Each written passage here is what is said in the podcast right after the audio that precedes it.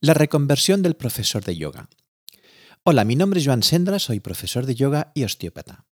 Y me he animado a generar contenido en formato podcast para dar mi opinión y mis conocimientos anatómicos sobre el yoga y poder ayudar a aquellos alumnos y profesores sobre los maravillosos efectos de las posturas, de los pranayamas y las meditaciones.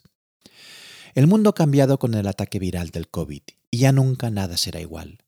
Pero desde hace algún tiempo ya estaba ocurriendo que el profesor de yoga poco a poco ha ido cambiando la manera de dar y explicar las clases. Los tiempos del maestro y del gurú se han ido poco a poco quedando atrás y diluyendo, y una de las razones es el acceso a toda la información que Internet nos brinda, con todo lo positivo y lo no tan positivo. El alumno cada día tiene más conocimiento sobre las posturas y los beneficios de ellas, pero no siempre. Esta información está bien filtrada y puede llevar a confusiones. El alumno de yoga paga y exige conocimiento, cuando antes se suponía que el profesor era un maestro y no había discusión posible. Y por ende el profesor de yoga actual tiene que estar no solamente activo en su práctica, sino también tiene que ser un conocedor de anatomía, de los efectos de las asanas sobre el cuerpo y la mente. ¿Por qué tenemos que tener conocimientos anatómicos un poco profundos? Las asanas, los pranayamas y las meditaciones generan cambios físicos y psíquicos. Y nos sirve la respuesta de antes, que era que el alumno tenía que autorregularse, porque estamos trabajando con personas que confían en ti, en nosotros. Por lo tanto, tenemos una responsabilidad muy directa que no nos podemos desentender. Pero nos encontramos con algo muy curioso. Cuando acabamos una formación de yoga, donde hay que invertir un dinero considerable, el profesor recién salido de la escuela no tiene un gran conocimiento sobre los efectos de las posturas y ocurre que el profesor Nobel suele cometer muchos errores, que es normal, pero para eso está la práctica, que pueden dañar o perjudicar la salud física y mental de un alumno. Ya sé que es un asunto un poco complicado. Lo ideal, pero difícil que suceda, es que hubiera muchas opciones de hacer clases en prácticas con un tutor al mando y además con un gran conocimiento de las posturas y sus efectos. Pero la realidad es totalmente diferente. Salimos de las formaciones y nos enfrentamos con unos alumnos donde no conocemos nada de ellos y además somos pocos conocedores del yoga y esa combinación desde mi punto de vista no es adecuada. Si ponemos un ejemplo muy claro, son los conductores de autobús recién salidos de las autoescuelas. Cuando inician una ruta con alguna empresa, otro conductor es el encargado de explicarles las características de esa ruta y recibe multitud de consejos. En cambio, un profesor de yoga es lanzado directamente al ruedo sin preparación alguna ni alguien que lo supervise. Un factor positivo, pero por otro lado muy inquietante, es que muchos médicos empiezan a aconsejar a pacientes que practiquen yoga para la salud, pero el médico no sabe generalmente que hay multitud de maneras de practicar yoga.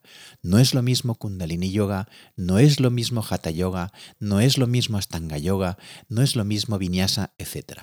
Por un lado agradecemos la confianza, pero ¿estamos preparados para dar clases con una hernia discal? ¿Con una inflamación crónica abdominal? Con fibromialgia, con cáncer, con un trastorno bipolar? Ya sé que un profesor yoga no es médico ni terapeuta, pero lamentablemente tenemos que estar informados y tener conocimiento sobre ciertas patologías para no lastimar al alumno. Y eso se consigue con formación permanente y no solo con la experiencia. También sé que los cursos son caros, pero no queda otra que destinar parte de los beneficios económicos de las clases para reinvertirlos. Y si lo reinviertes en formación nunca será dinero malgastado, porque te dará más conocimientos y por lo tanto atraerás a más alumnos y a su vez recuperarás con creces lo invertido. Pero no siempre los profesores admiten que tienen que formarse. Yo me he encontrado en situaciones que el ego del profesor impide seguir aprendiendo, como si ya hubieran llegado a la cima de la sabiduría y eso es un mal camino para el crecimiento del yoga.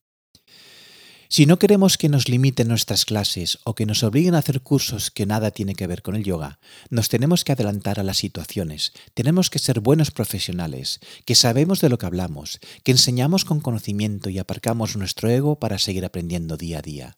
No se trata de hacer la postura perfecta, no se trata de participar en los Juegos Olímpicos del Yoga ni concursos de posturas.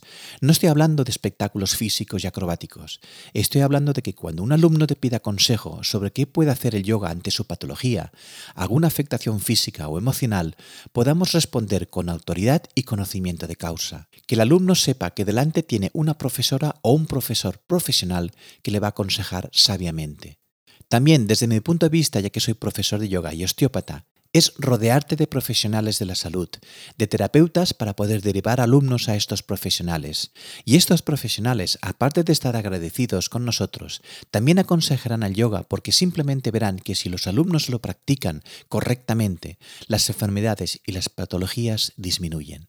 Como se suele decir, el conocimiento no ocupa lugar y no hay ninguna justificación para seguir aprendiendo, y sobre todo por nuestros alumnos, ya que si cobramos por ello no seamos hipócritas, expandamos nuestros conocimientos, no nos guardemos secretos, no seamos gurús ni maestros, seamos unos profesionales y poco a poco la sabiduría nos otorgará maestría y no al revés. ¿Cuántos profesores empiezan a autodenominarse maestros? Desde mi punto de vista, demasiados. La práctica y el conocimiento es el único camino para ir avanzando en nuestra sabiduría, y no hacia profesores con don de palabra y nada más. Un profesor tiene que ser completo pero humano, con conocimiento de causa pero humilde.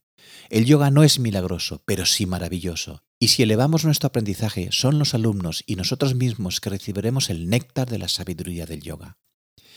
En estos podcasts, cuando hable de asanas, siempre me referiré con sus nombres en sánscrito, para tener una guía común, ya que suele pasar que una misma postura puede tener diferentes nombres, como por ejemplo Adho Mukha la podemos encontrar como perro boca abajo, la montaña, la pirámide, etc.